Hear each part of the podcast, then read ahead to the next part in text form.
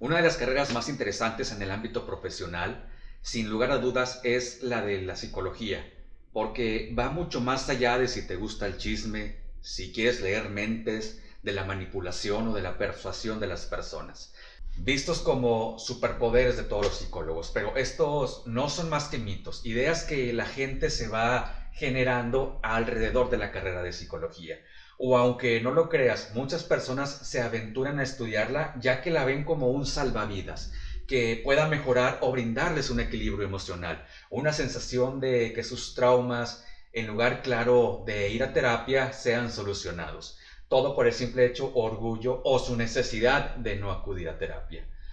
En este episodio te voy a platicar de todo aquello que puedas tener la posibilidad de obtener en esta bonita profesión Quédate conmigo para que una vez más tengamos la posibilidad de que aprendamos de psicología.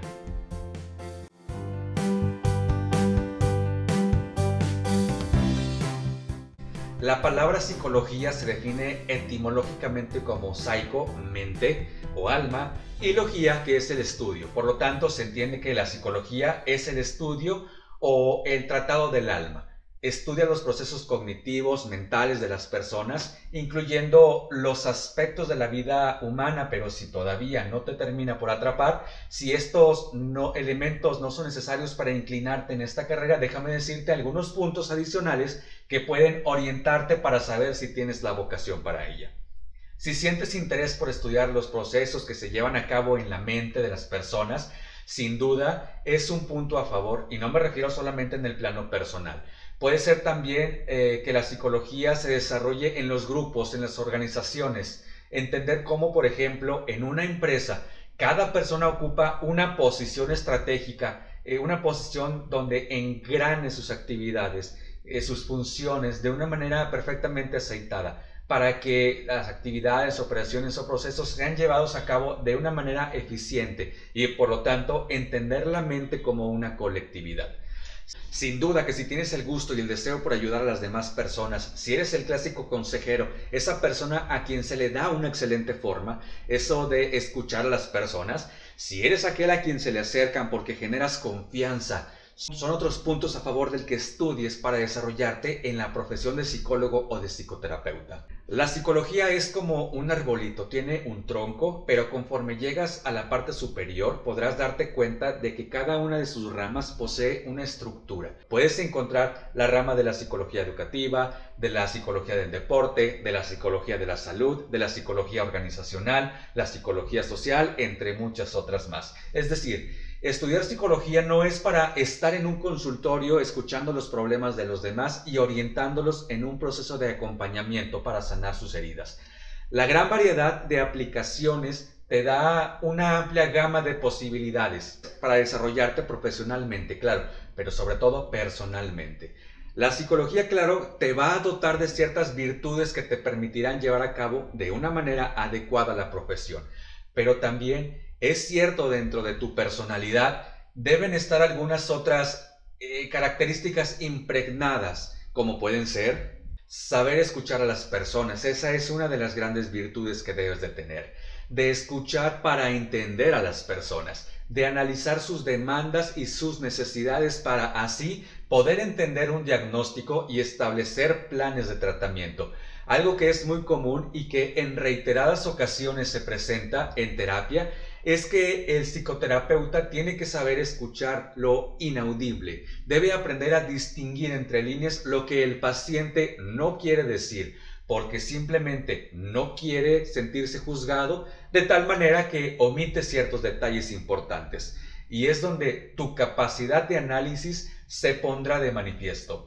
ya que de lo contrario podrás correr el riesgo de elaborar un diagnóstico equivocado, un diagnóstico incorrecto. La lectura dentro de esta carrera es una herramienta necesaria para poder adquirir conocimientos, sea cual sea la rama de la psicología a la cual te vas a dedicar. En cuanto mayor sea la cantidad de información que recabes a través de tu lectura, mayor será la capacidad para desenvolverte en tu profesión. Una de las causas del por qué las personas acuden a terapia es porque pretenden entender qué es lo que está detrás de sus conductas, de aquello que afecta su comportamiento, del cómo es que funciona su mente. Y es por eso que otra de las características que debes tener es la objetividad y la asertividad, sobre todo para lograr empatizar con ellos. Ojo, empatizar no significa imparcialidad o falta de objetividad, pero sí es importante también que tengas una mente abierta. Sin duda, en la práctica podrás encontrarte con algunos casos raros que tu mente coloquial podrá de manera instintiva llevarte a realizar juicios involuntarios. Y es por eso que la objetividad será un aliado importante en el estudio de esta carrera. Algo muy valioso que la psicología te va a dejar en el plano personal es que te dará la posibilidad de aprender sobre ti mismo, sobre tus emociones, sobre tus conductas, sobre qué es aquello que detona alguna actitud en ti. Te va a dar la oportunidad de explorar tu interior, no como un sustituto de tomar terapia, claro que no. Nunca será igual, pero sí puedo decirte que por experiencia personal, conforme vayas estudiando las diversas teorías, los síntomas, trastornos en más de una ocasión, te va a quedar el saco y te sentirás identificado con alguno de ellos. Sin duda vas a desarrollar un pensamiento crítico al ser las personas entidades sociales influidas por un contexto que por lo regular es un núcleo familiar en primer grado. Y de una cultura su manera de pensar se encuentra condicionada, pero con la psicología vas a tener la oportunidad de dudar, sobre todo de aquellas creencias que estaban inmiscuidas en tu mente, de aquello que creías que era verdad y no más. Y vas a generar tu propio punto de vista y darás tu opinión de la mano de la creatividad, de la intuición y de la lógica que adquieras a lo largo de la carrera, a lo largo de las lecturas que tengas de autores y de sus teorías para entender las formas, las estructuras y las etapas del desarrollo humano, desde que nacen, viven su infancia, su adolescencia, su adultez hasta su ancianidad. No solamente de su crecimiento biológico, físico, sino sobre todo del emocional. Ahora bien, algo que es muy importante puntualizar